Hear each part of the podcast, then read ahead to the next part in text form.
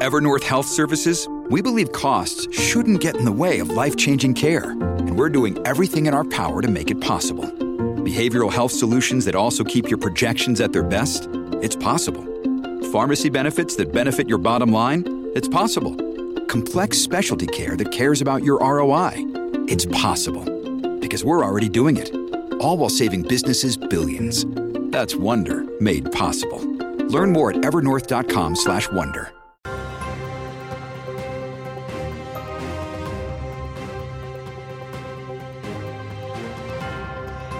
¿Cómo están? Ah, bienvenidos a Así está el mundo. Les acompaña Yoli Cuello. Lourdes Subieta regresará pronto a su programa. Está en una asignación especial. Ya mañana estará con ustedes. Pero aquí estamos con todo el equipo de producción y técnico que hace posible este programa.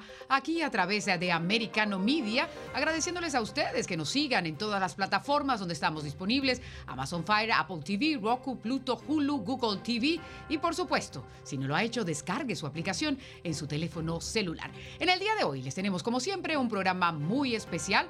Estaremos hablando un poco de esa problemática que hay en eh, las áreas fronterizas de los Estados Unidos con la cantidad de inmigrantes que han estado cruzando la frontera. Y si no lo ha visto en los titulares está porque le llevaron unos autobuses a la residencia de la vicepresidenta Kamala Harris y también eh, la oficina del gobernador de la Florida, Ron DeSantis, confirmó que dos vuelos se hicieron hacia Martha's Vineyards de todos estos e inmigrantes que han estado cruzando la frontera. Vamos a hablarles de eso, pero antes, felicitaciones a los centroamericanos. Están celebrando su independencia en el día de hoy, 101 años de independencia y además Comenzamos las celebraciones también del mes de la herencia hispana. Comienza el 15 de septiembre y sigue hasta el 15 de octubre. Todos los hispanos ah, que estamos aquí en los Estados Unidos y que hacemos más grande esta unión. Y a propósito de los hispanos, van a jugar un papel importante en estas próximas elecciones del 8 de noviembre. Vamos a analizar un poco más detalladamente lo que va a ocurrir, sobre todo en algunos estados claves donde pueden marcar esa diferencia. Y la economía,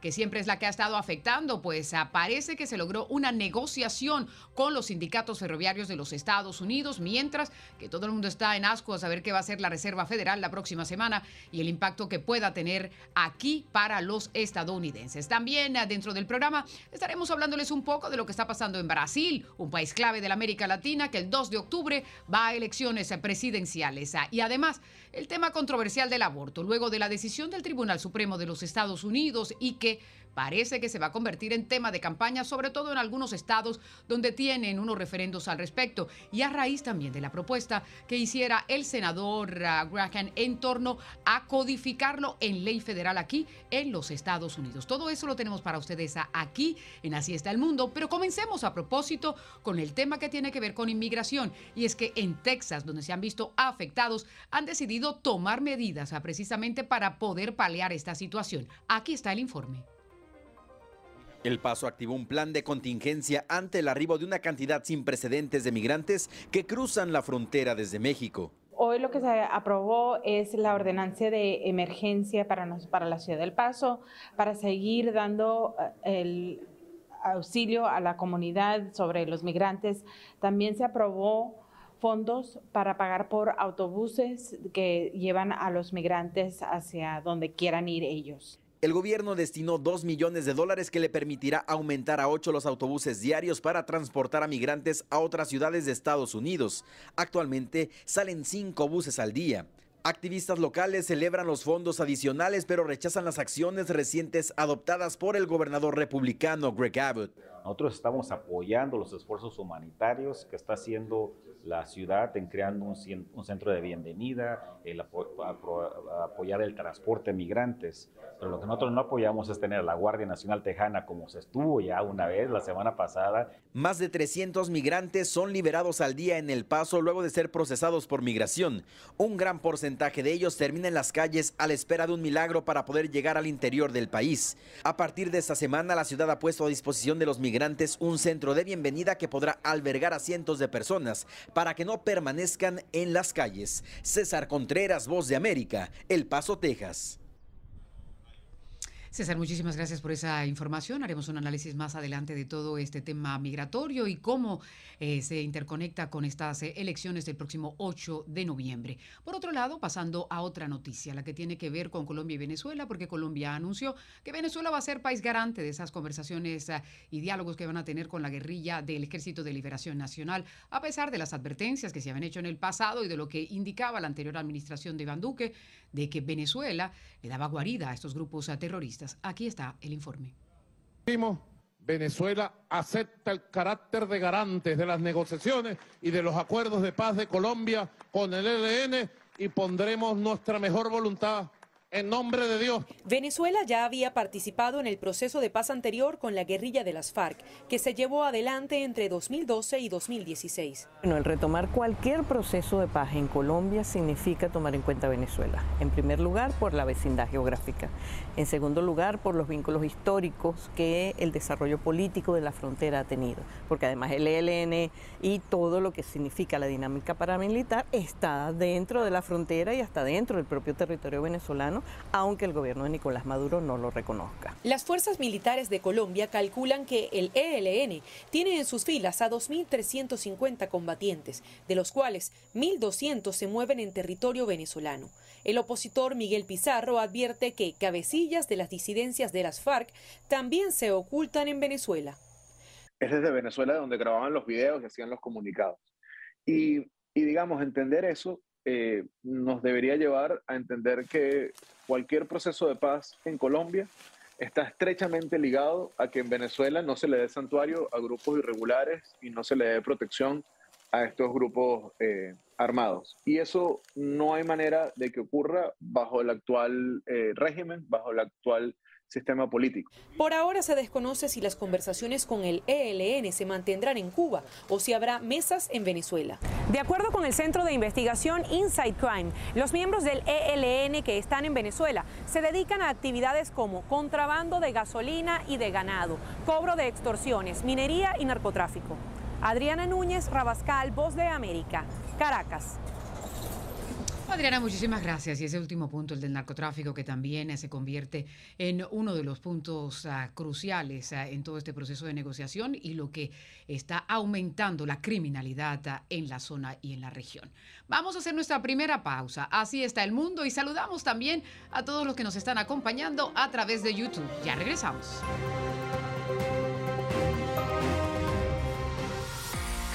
Americano es un jugador destacado en el movimiento conservador en Estados Unidos. Recientemente, con la cobertura de la Conferencia de Acción Política Conservadora CIPAC en Dallas, recibió el apoyo de los hispanos, importantes personalidades que visitaron nuestro set y de And a very special thanks for the amazing support from so many conservative Hispanic Americans in the Americano media straw poll.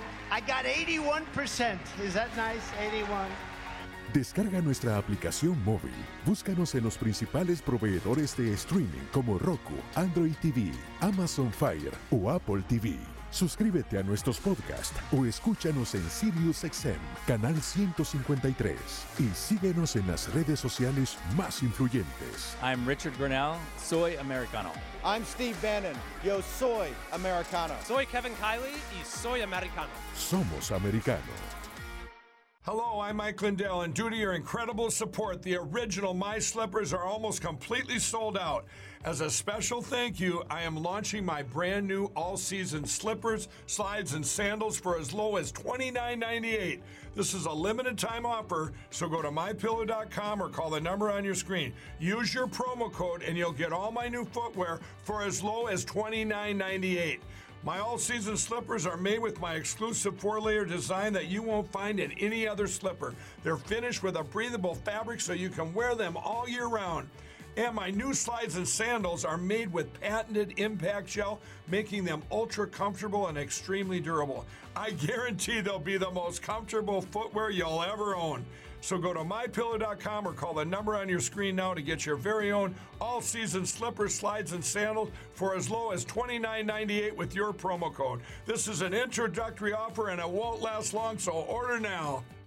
En Poder y Dinero con Sergio Berenstein, Fabián Calle y Santiago Montoya. Arabia Saudita quizás se sintió hasta ofendida con ese saludo poco protocolar que le hizo Biden.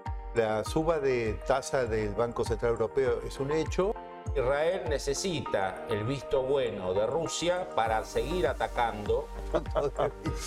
Este programa se llama Poder y Dinero, de lunes a viernes a las 4 p.m. Este, 3 Centro, 1 Pacífico.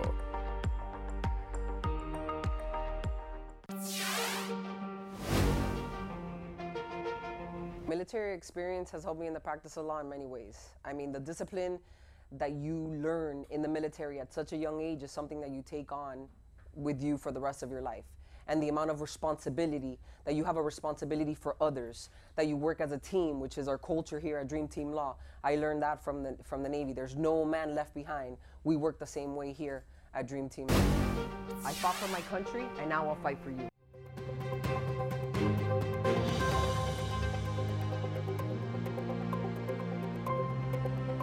Seguimos con ustedes en Así está el mundo, aquí a través de Americano Media y el mundo que está cada vez más interconectado. Y vamos a hablar ahora de una de las elecciones eh, que va a ocurrir este año y es en América Latina. Estamos hablando de Brasil, que es uno de los países más importantes eh, en eh, esta parte del planeta y precisamente cuando está en juego esa ola que va y viene en la América Latina de los gobernantes de derecha y gobernantes de izquierda.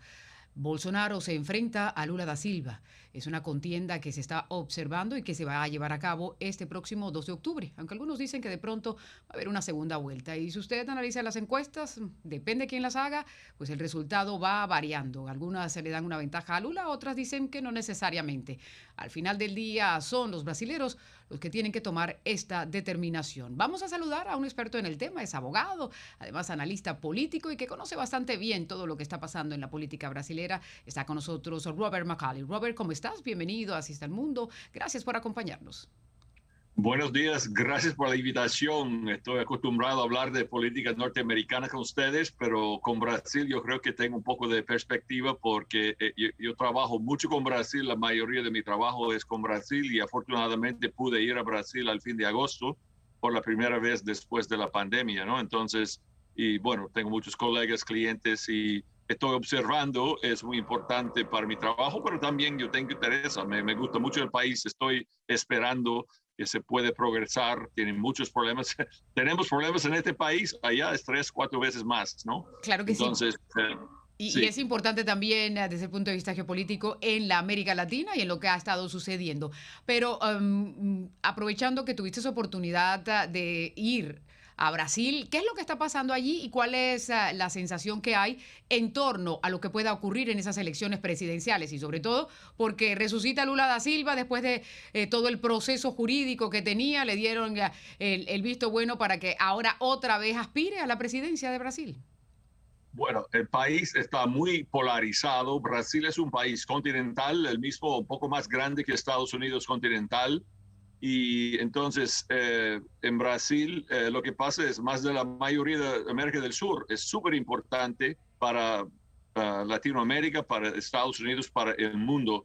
Entonces eh, Lula es el favorito según las encuestas consistentemente, pero el país está muy polarizado. Bolsonaro es el presidente, está utilizando el gobierno, su posición como presidente para avanzar la campaña. Durante la ceremonia del 7 de septiembre, el bicentenario de Brasil la semana pasada, en sus discursos él utilizó su oportunidad para avanzar la campaña. Hay mucha controversia de que él, si él cruzó la línea entre lo político y lo eh, de gobierno, ¿no? Y, y, además ha subido los pagos eh, mensuales a los más pobres eh, a 600 reales por, por mes. Y él está, bueno, muy agresivo en ese sentido y está resaltando en su campaña los buenos resultados económicos. O sea, Brasil está creciendo fuertemente ahora. Los proyectos de infraestructura de Bolsonaro se han cumplido sin tanta corrupción y realmente el sector, de, el sector agropecuario está avanzando mucho, el mercado de consumidores. Yo vi una prosperidad volviendo a Brasil. Claro que hay mucha pobreza, muchos problemas, pero eh, la política económica de su ministro de Economía, Paulo Guedes, ha tenido éxito. El problema con Bolsonaro es el problema de su estilo, su personalidad, es una persona muy pesada. Eh, hay, se habla de muchos paralelos con Donald Trump, pero yo digo que Bolsonaro es Donald Trump sin carisma, sin la inteligencia, o sea, es Donald Trump de tercera división, pero todavía está avanzando políticas buenas eh, para el país. Sería mejor tener otra persona pero es la realidad. Y por bueno, pero tú mencionas eh, sin carisma, pero al final él ganó la, las elecciones eh, la vez anterior. Y otra cosa que vale la pena resaltar es que hay otros candidatos y por eso no se descarta que, que, se vaya a una segunda vuelta electoral porque se diluya un poco va. Yo creo que casi seguramente esto va a la segunda vuelta. O sea, hay, hay otros candidatos eh, que siempre están ahí, pero ellos están allá para tener publicidad, para estar en las noticias y en fin, esto va a ser decidido eh, por los votantes que van en la primera vuelta con Ciro Gómez o Simon Tebet o otros eh, candidatos. Según las encuestas, Lula es el favorito eh, en la primera para estar en primer lugar y también para la segunda vuelta, pero no se sabe porque socialmente es, no es aceptable apoyar a Bolsonaro. Mucha gente tiene miedo de decir que lo apoyen, igual que era el caso eh, de Trump. Y Lula tiene alianza ahora con el establecimiento de Sao Paulo. Su candidato a la vicepresidencia es Geraldo Alckmin, que fue em, candidato a la presidencia que fracasó en 2018, perdió a Bolsonaro, pero él es del, digamos, establecimiento, tiene mucho apoyo de esa gente que se consideran capaces de ser, entre comillas, chaperones de Lula para contener el radicalismo izquierdista que mucha gente teme, que estamos viendo en muchos otros países en uh, América Latina. Es una cuestión de si el público cree que Lula, y la corrupción horrorosa del, del PT, el Partido de Trabajadores, o sea, Lula fue a la, prisión por corrupción. Claro que los crímenes que le acusaron eran cosas pequeñas, más fáciles de probar, y él salió por un tecnicismo de que el, el Tribunal del Sur de Brasil no tenía eh, jurisdicción, o sea, y yo por mi experiencia, mi trabajo, he visto eh, la escala de corrupción del PT fue impresionante. O sea, Odebrecht, la constructora, tenía que hacer su, entre comillas, departamento de propina a partir de 2006, cuando el PT realmente estaba arrancando estos esquemas. Entonces, Lula es un populista carismático y el, país andaba bien cuando él era presidente Ah, hasta 2010, pero precisamente por causa de otras, otros factores. China estaba lanzando los commodities brasileños, estaba en mucha demanda, entonces era un buen momento y él por lo menos no impidió tanto. Había una bonanza financiera por la economía mundial y había dinero para todos, para los pobres, los empresarios, eh, la clase media y también para los políticos robar, pero eh, robaron tanto que el país cayó en una recesión muy fuerte en 2015 y no han recuperado totalmente, pero estaban arrancando con Bolsonaro antes de la pandemia, igual que en, en Estados Unidos. O sea, Donald Trump, a pesar de sus problemas personales, dejaba la economía andando muy bien antes de la pandemia Bolsonaro igual en Brasil. Pero, pero comparando Brasil con otros países eh, que tienen dificultades eh, económicas, uh, como mencionabas tú, incluso el ministro de Economía ha hecho una buena labor y yo creo que eso también está en la mente de los brasileros. Mencionabas la corrupción, ya ellos tuvieron un primer debate en el que Bolsonaro le indicaba y le reiteraba eso a Lula y a él no le fue tan bien en ese sentido. Y un punto también que me gustaría que, que expresaras un poco más y es ese voto silencioso, porque a las personas de pronto cuando les preguntan en la encuesta, no contestan necesariamente lo que van a hacer, sí, eh, pero sí salen a votar dependiendo de cómo sientan este su bolsillo. Cuando yo hablo con mis amigos, mis clientes, claro que yo trabajo con gente de alto nivel económico, educación, o sea, el, pueblo general, yo no tengo tanto contacto, aunque yo vi mucho apoyo en las calles en Brasil, en Sao Paulo y Belo Horizonte en agosto para Bolsonaro.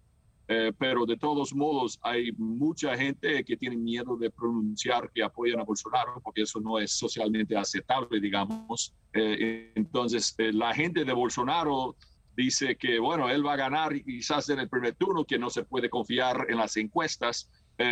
vamos a ver, pero también es interesante que Brasil tiene esa controversia de, del sistema electoral. Allá es todo electrónico, no hay recibos, no hay papeles y ellos cierran las urnas, no sé, a las seis de la tarde y en dos, tres horas para todo el país continental hay resultado. Y Bolsonaro uh, ha dicho que tiene cuestiones eh, respecto a la calidad del sistema, la seguridad del sistema, pero por otra parte, yo entiendo que hay buena vigilancia de todos lados, incluso los militares están acompañando todo esto y los sistemas, las verificaciones, seguridad. Entonces, yo creo que realmente el resultado va a ser confiable y la gran cuestión es si las encuestas están subestimando a Bolsonaro por las mismas, mismas razones que hemos visto en nuestro país, la subestimación de Donald Trump y los republicanos en 2020 y 2016. Claro, la verdad es que la... país es diferente, ¿no? No es igual allá. No, no, eh, son, totalmente diferentes, aunque también las regiones en las que de pronto tiene su respaldo Bolsonaro y las que podría tener eh, Lula da Silva, ¿no? Y por supuesto, la única encuesta que va a contar es la del votante cuando decide elegir a su líder. Pero en el contexto, sobre todo, Bob,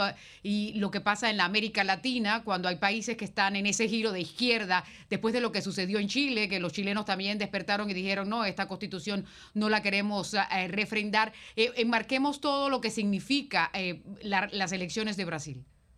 Sí, Brasil es clave porque es la, más de la mitad ¿no? del continente y lo que pasa en Brasil es muy importante. Hay, digamos, tres escenarios. Bolsonaro gana y, sigue adelante y eso por lo menos yo creo que va a dar buenos resultados económicos, aunque él es una persona desagradable y pesado, ¿no?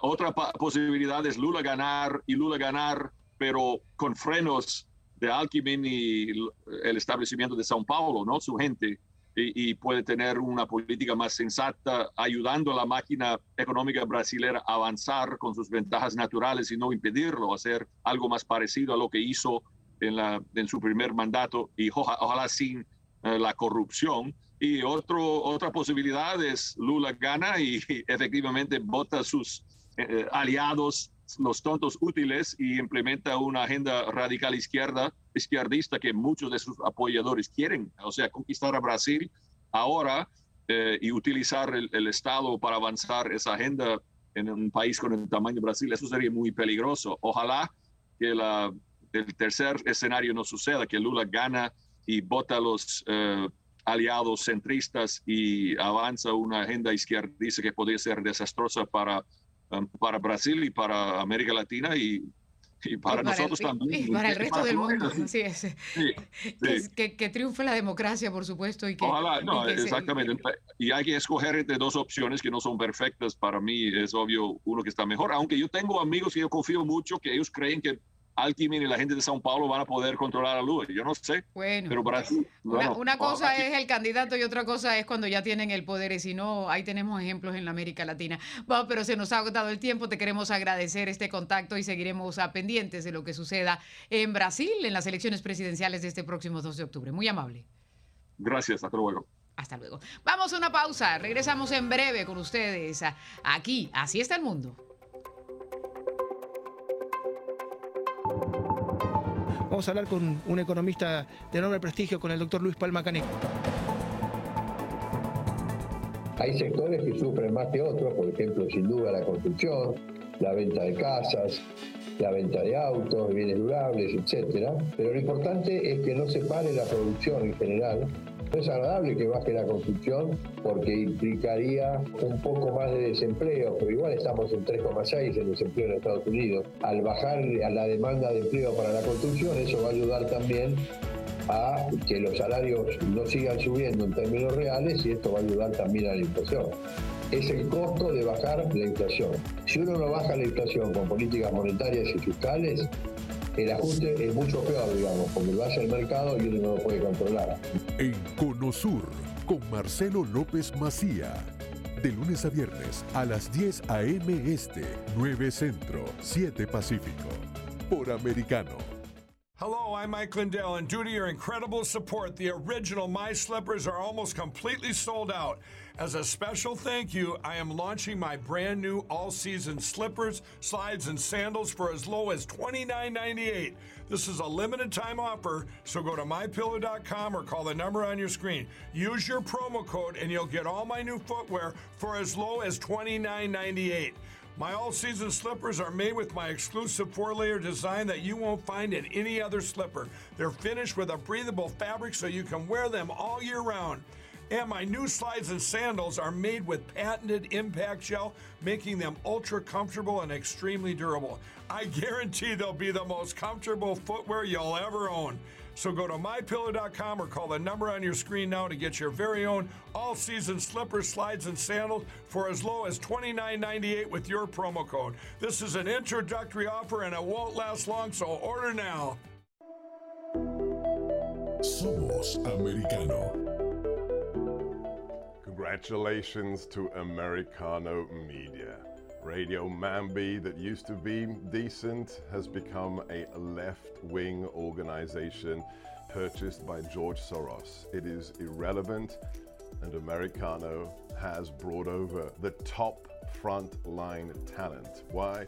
Because Hispanic Americans don't want to be lectured to, they don't want to be talked down to by the Democrats. It's super exciting. Americano is going to be the new phenomena for Americans of Hispanic descent who believe in the greatest nation on God's earth. Tune in to Americano. You won't regret it.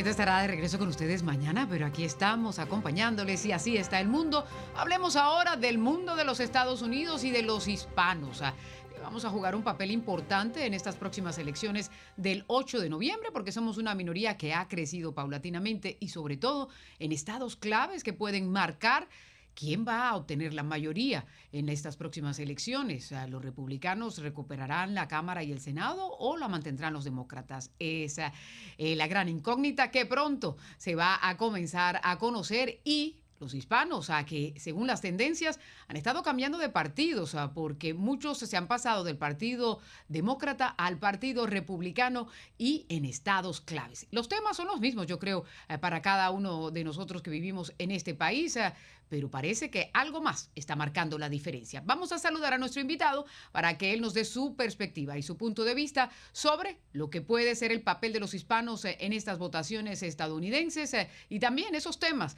que estarán marcando la pauta. Está con nosotros Nelson Albino, él es director regional de la Asamblea Nacional Republicana. Nelson, bienvenido. Así está el mundo.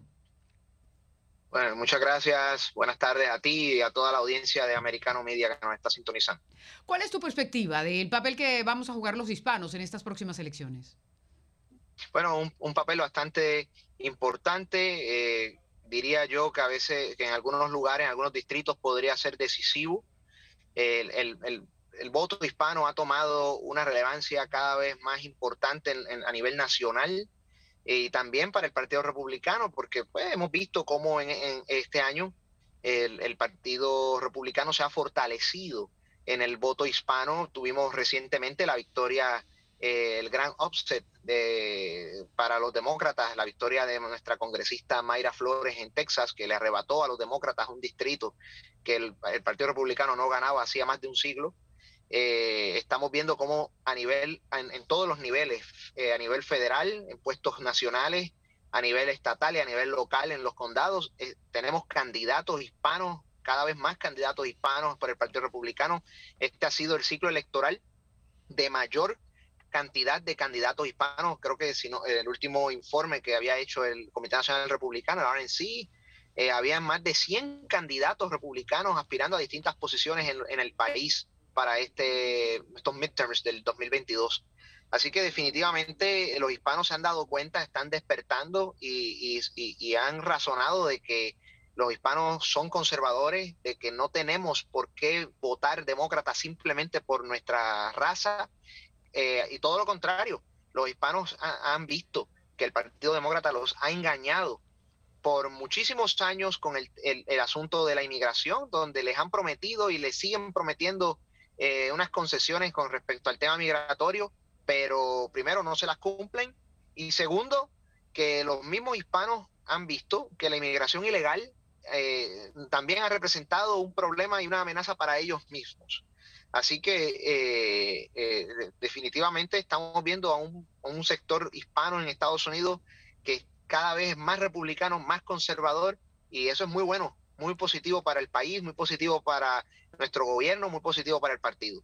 Vamos a ir desmenuzando algunos de los puntos que, estabas mencionando. Tuvimos oportunidad en Americano Mina de conversar precisamente con una de esas candidatas hispanas a que está postulada para el Distrito 28 de Texas, a Cassandra García, y ella mencionaba esa serie de dificultades que hay, sobre todo en esos estados fronterizos con el tema migratorio. Al final del día, ¿cuáles son esos temas que van a llevar a la gente a las urnas? Porque la economía siempre está en la mente de todos los votantes. Y, y mencionabas tú la parte de inmigración hay otra serie de factores, la violencia que hay en algunas de las ciudades incluso donde están viviendo los hispanos.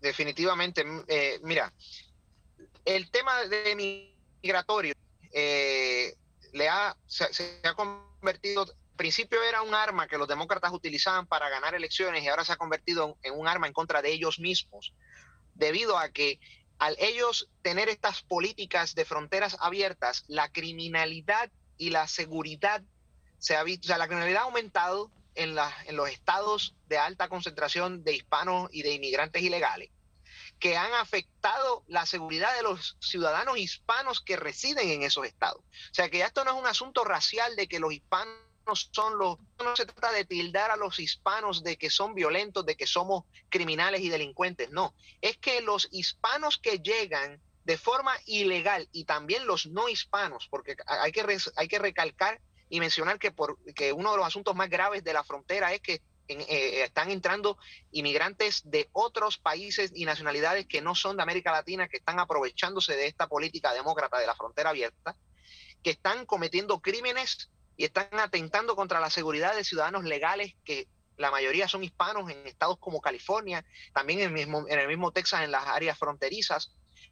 O sea que los hispanos que viven legalmente en el país, que trabajan, que pagan sus impuestos, que aportan a esta nación como ciudadanos americanos que son también o residentes legales, también se han afectado y eh, por culpa de estas políticas de fronteras abiertas.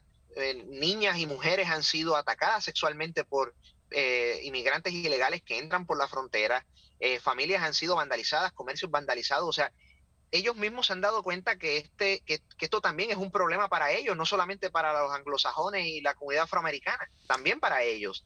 Y eso también ha contribuido a que el Partido Republicano se fortalezca dentro del voto hispano. Así que yo creo que el Partido Republicano va a, a tener un buen performance en las elecciones de medio término va a tener unas victorias bien importantes y los, y los hispanos van a ser parte de esa victoria. Claro, la calidad de vida nos afecta a todos. Eh, uno de los puntos que siempre se está monitoreando es el entusiasmo del votante.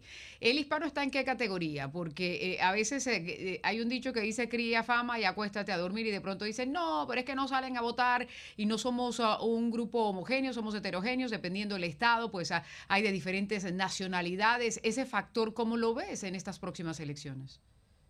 Pues eh, yo puedo yo puedo deducir, puedo eh, eh, me atrevería a indicar que definitivamente la participación hispana va a aumentar, ha ido en aumento, porque cuando en las elecciones presidenciales del, 2016, con la victoria de Donald Trump, pues en aquel momento el, el, voto hispano no hacia el Partido Republicano no, no fue tan alto como en el 2020, pero muchos hispanos votaron. Luego ese número volvió a aumentar en, en los midterms del 2018 aumentó drásticamente en las, en las elecciones presidenciales del 2020, particularmente en estados como la Florida. Así que hemos visto un patrón en los últimos ciclos, en los últimos tres ciclos electorales eh, a nivel nacional, de un aumento de voto hispano. Eh, yo creo que en este 2022 vamos a ver un número récords, porque como muy bien dijiste, la calidad de vida se ha visto severamente afectada en estos últimos dos años desde la llegada de, de los demócratas al poder y de Joe Biden. La economía, la inflación está eh, por las nubes. Eh, los hispanos somos emprendedores, somos empresarios, somos comerciantes, somos small business owners y, lo que le ocurre a la economía le afecta directamente a los hispanos porque los hispanos somos empresarios y, seamos sean empresarios desde el dueño del cafetín más pequeño hasta el dueño de la compañía más grande. Los, hay hispanos en el, sector empresarial y en el sector comercial que se afectan con estas políticas eh, socialistas de los demócratas que han afectado a todos eh, a toda la población. Así que veremos una participación bien alta Eh, yo pronostico que en la Florida, eh, por ejemplo, veremos a un sector, a, la población hispana de la Florida desembocarse como nunca antes en la historia. Eh, y, lo, y, lo, y, lo, mejor de todo es que la, ese, la gran mayoría de los hispanos que votarán en la Florida los veremos votando por, por, por candidatos republicanos. Así que definitivamente estamos en un buen momento para el partido, un mal momento para el país, porque y ese mal momento es lo que ha llevado a que los hispanos quieran ir a votar. Estamos en un mal momento porque tenemos un gobierno pésimo que nos ha afectado, que ha destruido la moral de esta nación, nos ha, nos ha, hecho, ha hecho, nos ha convertido en el asmerreír a nivel mundial y eso pues también va a contribuir a que los hispanos vayan a votar en noviembre una de las cosas que no se puede es bajar la guardia, ¿verdad? Porque si bien eh, a comienzos del verano se hablaba de una ola republicana y comienzan a surgir una serie de temas y una serie de noticias, eh, y de hecho eh, estaba un artículo en Fox Digital que decía que parece que habían escuchado a Schumer en una comida que estaba diciendo que estaban en aprietos en la Cámara de Representantes, no sabían lo que podía suceder con ah, el Senado. ¿Cómo ves tú esa perspectiva? ¿Los republicanos ah, van a recuperar el control ah, de la Cámara y del Senado? Bueno, eh, en la cámara siempre, en la cámara yo creo que es más fácil de decir que sí. Eh, yo creo que el pronóstico apunta que definitivamente, porque es que la ventaja que tiene la mayoría demócrata es tan leve y los resultados que hemos visto en las primarias republicanas, más el patrón de congresistas demócratas incumbentes que se han que han decidido retirarse y no aspirar porque entienden que iban a ser derrotados eh, pues lleva a, deducir que el Partido Republicano va a tomar el control de la Cámara. Eh, siempre ganar la Cámara es más fácil que ganar el Senado, por supuesto. Así que yo creo que la Cámara, pues sí, eh, definitivamente va, yo, yo la veo segura para el Partido Republicano. En cuanto al Senado, pues hay un poco más complicado, son menos escaños, obviamente. allí las elecciones son a nivel estatal porque el senador incumbente tiene o el candidato que aspira a, ganar el escaño tiene que hacer campaña a nivel de todo el estado y hay eh, senadores republicanos y yo como, como directivo de la NHA no hablo a nombre de la organización en esta opinión que voy a dar, es una opinión personal mía. Yo pienso que el senador Marco Rubio debe, eh, el equipo de campaña del senador Marco Rubio debe eh, esforzarse un poco más. se han visto en las encuestas que la congresista Val Demings ha, ha ganado terreno en la contienda por el escaño de la Florida y nosotros no nos podemos dar el lujo de perder el escaño de la Florida, porque eh, eh, la Florida es ahora, ha sido en estos últimos dos años el, estado insignia de los derechos constitucionales en, ante las políticas draconianas de los demócratas, particularmente en el tema de la pandemia del COVID-19. Yo creo que los hispanos tenemos un compromiso eh, grande y nosotros, el, la Asamblea Nacional Hispana Republicana que yo represento, también estamos dando la batalla para eso, en llevar a los hispanos a votar, particularmente en el estado de la Florida, para que el senador Marco Rubio pueda ser reelecto en noviembre y, y, en, y en el nivel de los demás estados, los el Partido Republicano pueda ganar las contiendas senatoriales. Eh, es bien importante porque si el Partido Republicano no gana el Senado, vamos a tener dos años más de un Joe Biden que va a tener un Senado eh, cómplice que le va a estar aprobando las locuras que este presidente ha estado haciendo. Así que eh, es bien importante, es bien importante que, que en todos los estados de la Unión donde van a haber elecciones para el Senado, que, salgan a votar. Pues, Nelson, en general, te queremos, Claro que sí, te queremos agradecer a tu participación en el programa. Tenemos que ir a la pausa, pero muy amable. Por supuesto, seguiremos hablando de todos estos temas que tienen que ver con las elecciones de este próximo 8 de noviembre y sobre todo del voto hispano. Muy amable, muchas gracias por estar con nosotros. muchas gracias a ustedes. Y a ustedes también gracias ah, por seguir, por acompañarnos aquí en Americano Media. Una pausa y regresamos con otro de los temas ah, que se ha convertido en algo bastante controversial en los Estados Unidos, el aborto.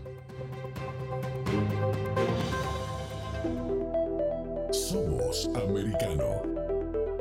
The Hispanic voters are more and more turning to candidates with the MAGA message. Leftist billionaire George Soros and his minions thought they could silence Hispanic conservative radio hosts, and he was wrong. All he did was promote them to a national audience at Americano. It will be great to hear these respected voices in August on national TV as well as radio.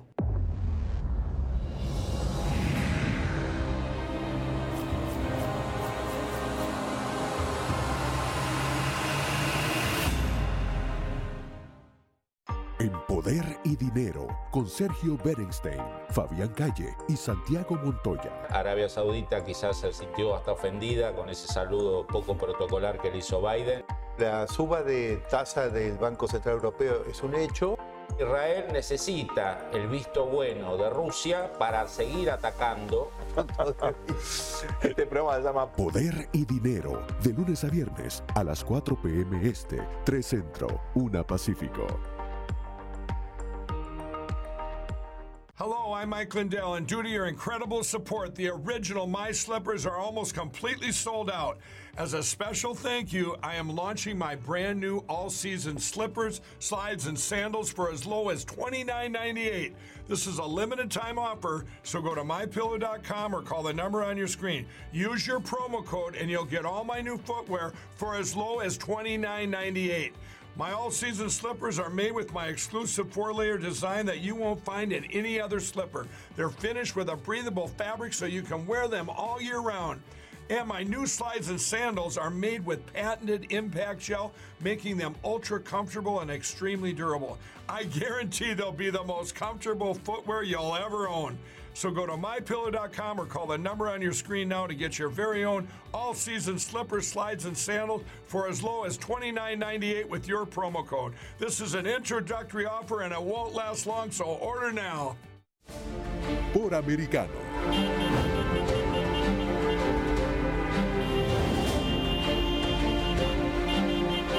Estamos con Trump, con nuestro presidente, porque no podemos permitir de ninguna manera que aquí llegue la mano del comunismo.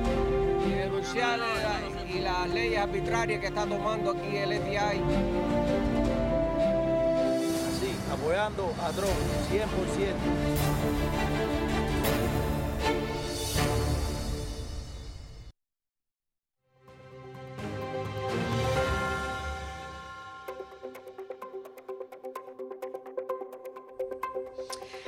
Aquí seguimos con ustedes, así está el mundo. Vamos a hablar ahora de otro tema que está en las noticias. Recordarán ustedes a todo el escándalo que se suscitó luego de la filtración de un borrador de lo que podría ser el fallo del Tribunal Supremo de los Estados Unidos en torno a lo que tiene que ver con el aborto. A propósito de eso, un par de magistrados han dicho que esperan que a finales de este mes se pueda conocer quién fue la persona responsable de haber filtrado esta información. Nunca había ocurrido algo como eso aquí en los Estados Unidos y para la integridad de la Corte es muy importante.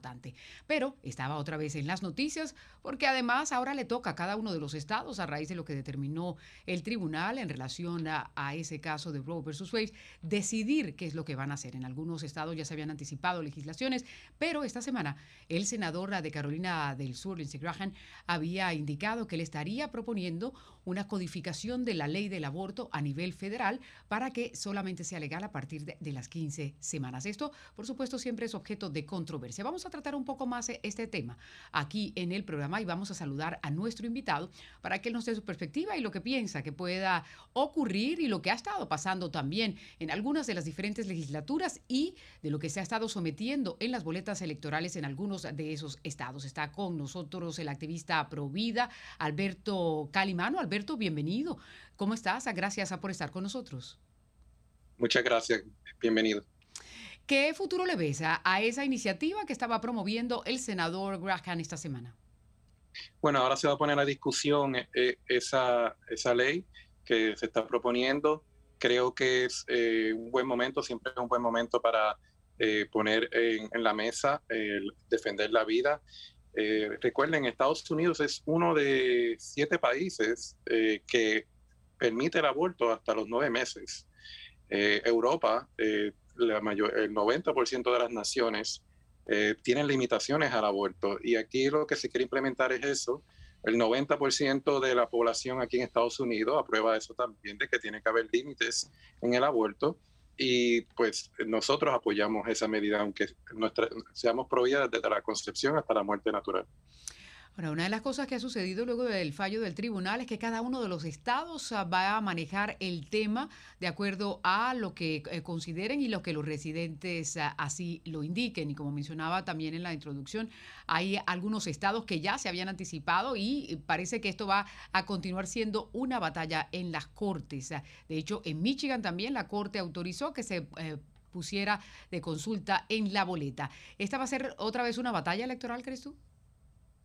Bueno, estaba mirando la, eh, las últimas eh, estadísticas o encuestas de Gallup y están siempre están hablando que 25% de la población eh, está pendiente a la economía y la inflación. Yo como persona y padre de familia, esposo, estoy preocupado con eh, la inflación y la economía para traer el plato. Los negocios tienen preocupación también, tienen que subir sus precios. Eh, el aborto, el tema del aborto está en el 8%, así que aunque se toque este tema, yo sé que abre pasiones en las bases de, pues, en el lado de la izquierda, el lado de la derecha. Sabemos que los demócratas y esta administración está bien fuerte. Eh, ante años atrás, 30 años atrás, que se hablaba de un aborto eh, legal, seguro y, saludable. Eh, no ha pasado nada de esas cosas en los últimos 30 años y gracias a Dios a la lucha que como usted había mencionado, el caso de Dobbs eh, tumbó y ahora estamos luchando en cada estado. Y eso ayuda a localmente que la lucha sea más productiva y sea más efectiva. ¿Hay algunos estados eh, en particular eh, que crees que va a haber un enfoque sobre el tema del aborto? Porque, por ejemplo, si estamos hablando, pues este país está dividido entre los estados azules y los estados rojos, y pues ya sabemos más o menos cómo es la tendencia eh, ideológica, ¿no? Y, de hecho, incluso se hablaba de que en algunos de esos estados estarían facilitando que las personas se trasladen de, un lado a otro para que se puedan practicar los abortos o que las compañías podrían estarlo facilitando, lo que el gobierno federal a través de la administración del presidente Biden también está contemplando. Eh, son estos mecanismos los que también eh, eh, la, lucha que tienen los que están en contra del aborto tienen que estar monitoreando. Sí, sí, y de hecho nosotros, la lucha provida, hay muchas clínicas alrededor de Estados Unidos, incluyendo en estados como California, que es bien liberal y, y tiene el aborto hasta los nueve meses, Nueva York.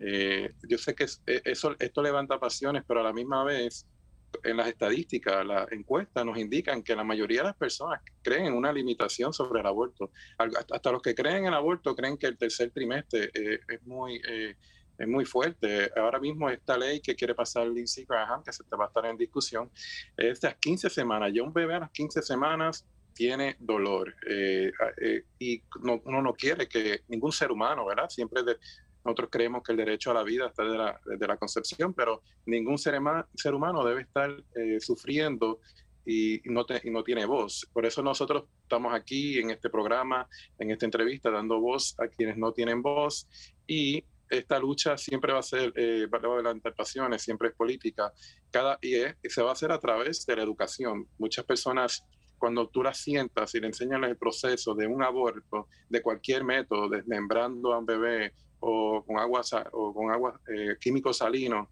eh, hace el daño que hace un bebé, especialmente a las 15 semanas que el bebé tiene dolor. Creo que, que sí. Y vuelvo y digo, eh, esto se va a luchar más localmente, como usted lo ha dicho también. Y sí, hay estados como Michigan, Nueva York, California, que la lucha, y la lucha es fuerte, pero nosotros tenemos que eh, nosotros los Provida tenemos como lo hacen lo de la derecha, lo de la izquierda, que es que siempre juegan el, el, juego a largo plazo. Nosotros también poco a poco, granito a granito, vamos adelantando esto a través de la educación, a través de la ciencia, que nos dice que hay vida desde, desde la concepción y que un bebé a las 15 semanas. Y sabemos que, vuelvo y digo, sabemos que Europa, una de las naciones que eh, bueno, pues Estados Unidos se, fundó a través de, la separación de Europa, eh, eh, especialmente Inglaterra. Estamos mirando cómo hay, abortos limitados a, a, las 15 semanas. Creo que es lo menos que se puede hacer y se debe hacer y lo viable, porque obviamente sabemos que esta discusión va a parar Claro, es un tema que, como mencionábamos, es controversial y que no termina con una decisión de un tribunal porque eh, el activismo de ambas partes eh, va a continuar y esa gran pregunta, ¿no? Eh, ¿Cuándo comienza la vida? Y, se trata de otro, otro ser humano que está allí formándose y todas esas cantidad de interrogantes y mencionabas un punto estratégico que es, es algo a largo plazo y hay que prepararse para esa batalla a largo plazo. Así mismo, sí. Como saben, eh, los demócratas, desde cuando eran más conservadores en este tema, hasta mismo Bill Clinton, eh, era, eh, vuelvo y digo, seguro, legal y saludable. que ninguna de las tres es cierta, ¿verdad? Porque se han eh, lamentablemente abortado más de casi 70 millones de personas. 20 millones de personas han sido morenas, de hecho, eh, también lo quieren hacer un tema racial. Y cuando se ven las fundadoras de eh, las clínicas o el, sistema de, aborto que es Planned Parenthood, Margaret Sanger, quería eliminar a, los morenos. Era una, tiene un nombre específico que no me viene a la mente, pero sí eh, también nosotros, la comunidad hispana específicamente, habla hispana, es bien atacada, igual que los morenos, que, para que, para que aborten. yo he tenido casos personalmente de que he tratado de ayudar eh, y no, estas personas que están vulnerables, eh, las mujeres, la mamá y el bebé, se le, se le sienta, se le educa y se le dice para que, para que pueda salvar a su bebé y en nuestros casos, cuando se le educa, aprendemos la verdad, que la verdad, como dice. Eh, eh, la frase, eh, nos hará libre, y especialmente en esta nación que tanto luchamos por la libertad de todo. Así es, la libertad, que es lo más preciado que tiene un ser humano. Pues Alberto, muchísimas gracias por estar aquí con nosotros para tratar este tema que, como mencionábamos, va a seguir discutiéndose en la sociedad estadounidense. Muy amable. Gracias a usted. Nosotros vamos a hacer uh, una breve pausa y regresamos enseguida en la parte final del programa y vamos a actualizarlos también de los funerales de la reina Isabel II de Inglaterra.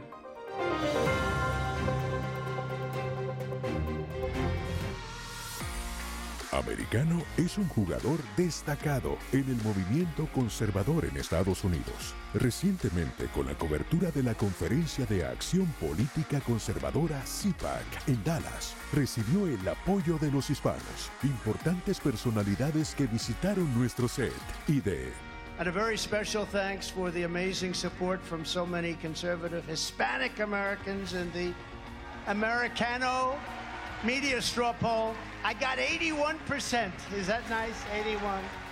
Descarga nuestra aplicación móvil.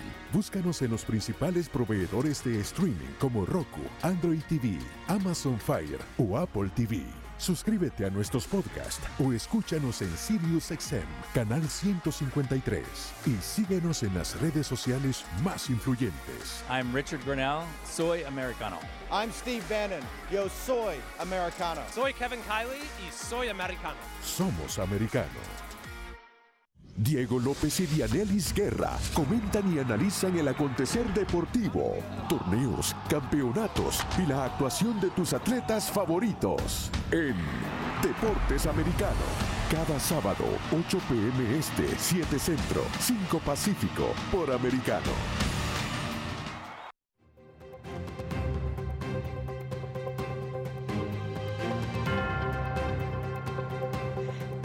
Aquí estamos con ustedes y vamos a precisamente actualizarlos un poco más de lo que ha estado sucediendo con los funerales de la reina Isabel II de Inglaterra.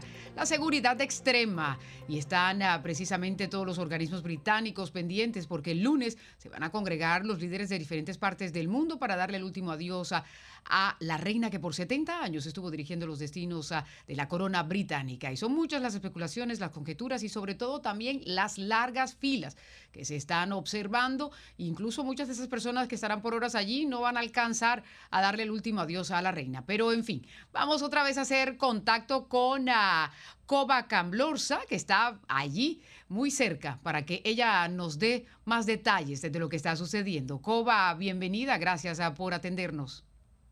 Hola, muy buenas tardes, Yoli. Pues efectivamente me encuentro justo enfrente de Westminster Hall, justo enfrente del comienzo de la cola, una cola de 4,2 millas y de hasta 9 horas de espera. Esta mañana he estado conversando con miles, bueno, no con miles, pero con algunos de los miles que estaban allí en la fila y hay gente de todo el mundo, incluso hay gente que ha cogido vuelos de última hora para darle, para presentarle respetos a la, reina de Inglaterra. Me he encontrado con gente de Estados Unidos, de Australia, de Canadá, Perú, Chile, México y de muchos países de, Europa.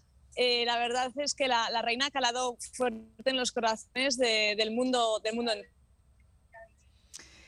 Claro, del mundo entero, pero también eh, eh, a propósito estamos ah, intercontando ahí la, comunicación ah, y están observando todos los movimientos ah, del rey Carlos III de Inglaterra y lo que pueda pasar incluso con sus hijos, en particular con Harry, porque aquí estábamos viendo unos titulares que decían que querían hasta que le quitaran el título nobiliario que tenía.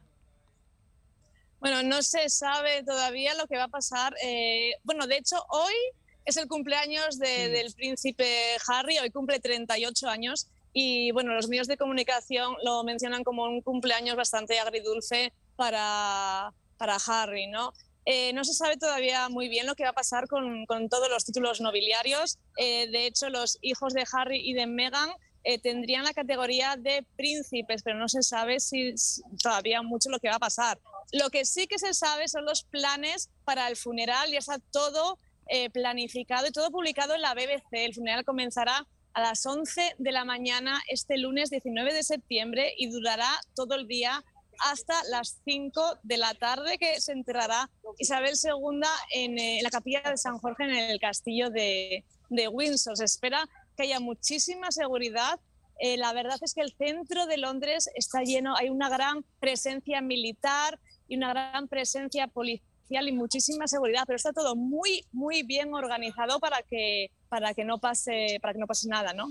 Claro, de hecho, estaba leyendo que mencionaban también que todos los organismos de inteligencia y de seguridad están ocupados o no hay un rincón que no tenga vigilancia para evitar cualquier situación, teniendo en cuenta los líderes que se estarán dando cita allí y que para coordinar esas largas filas eh, tienen a unos mayordomos que están ayudando para que todo transcurra sin ningún tipo de inconvenientes.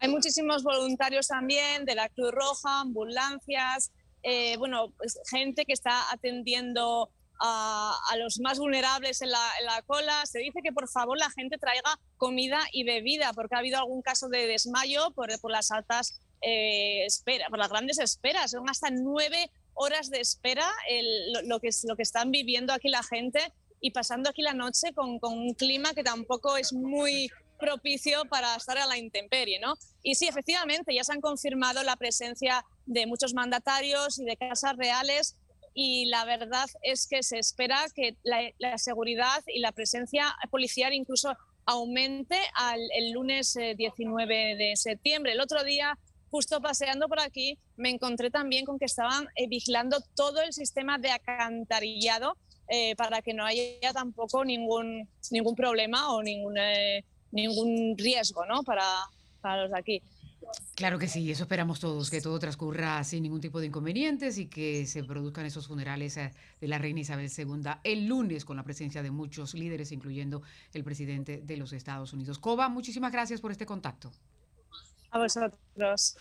Muy amable. Y antes de irnos, una noticia eh, de última hora que está relacionada con lo que ha estado sucediendo con Ucrania y con Rusia. Además, a que Vladimir Putin está reunido con Xi Jinping, estuvo reunido hoy con ah, el líder de China, que salió de la China después de dos años, ah, después de la pandemia, y han estado hablando de diferentes temas. Pero se está reportando que Rusia bombardeó una represa ucraniana y que provocó la inundación de la ciudad natal de Zelensky.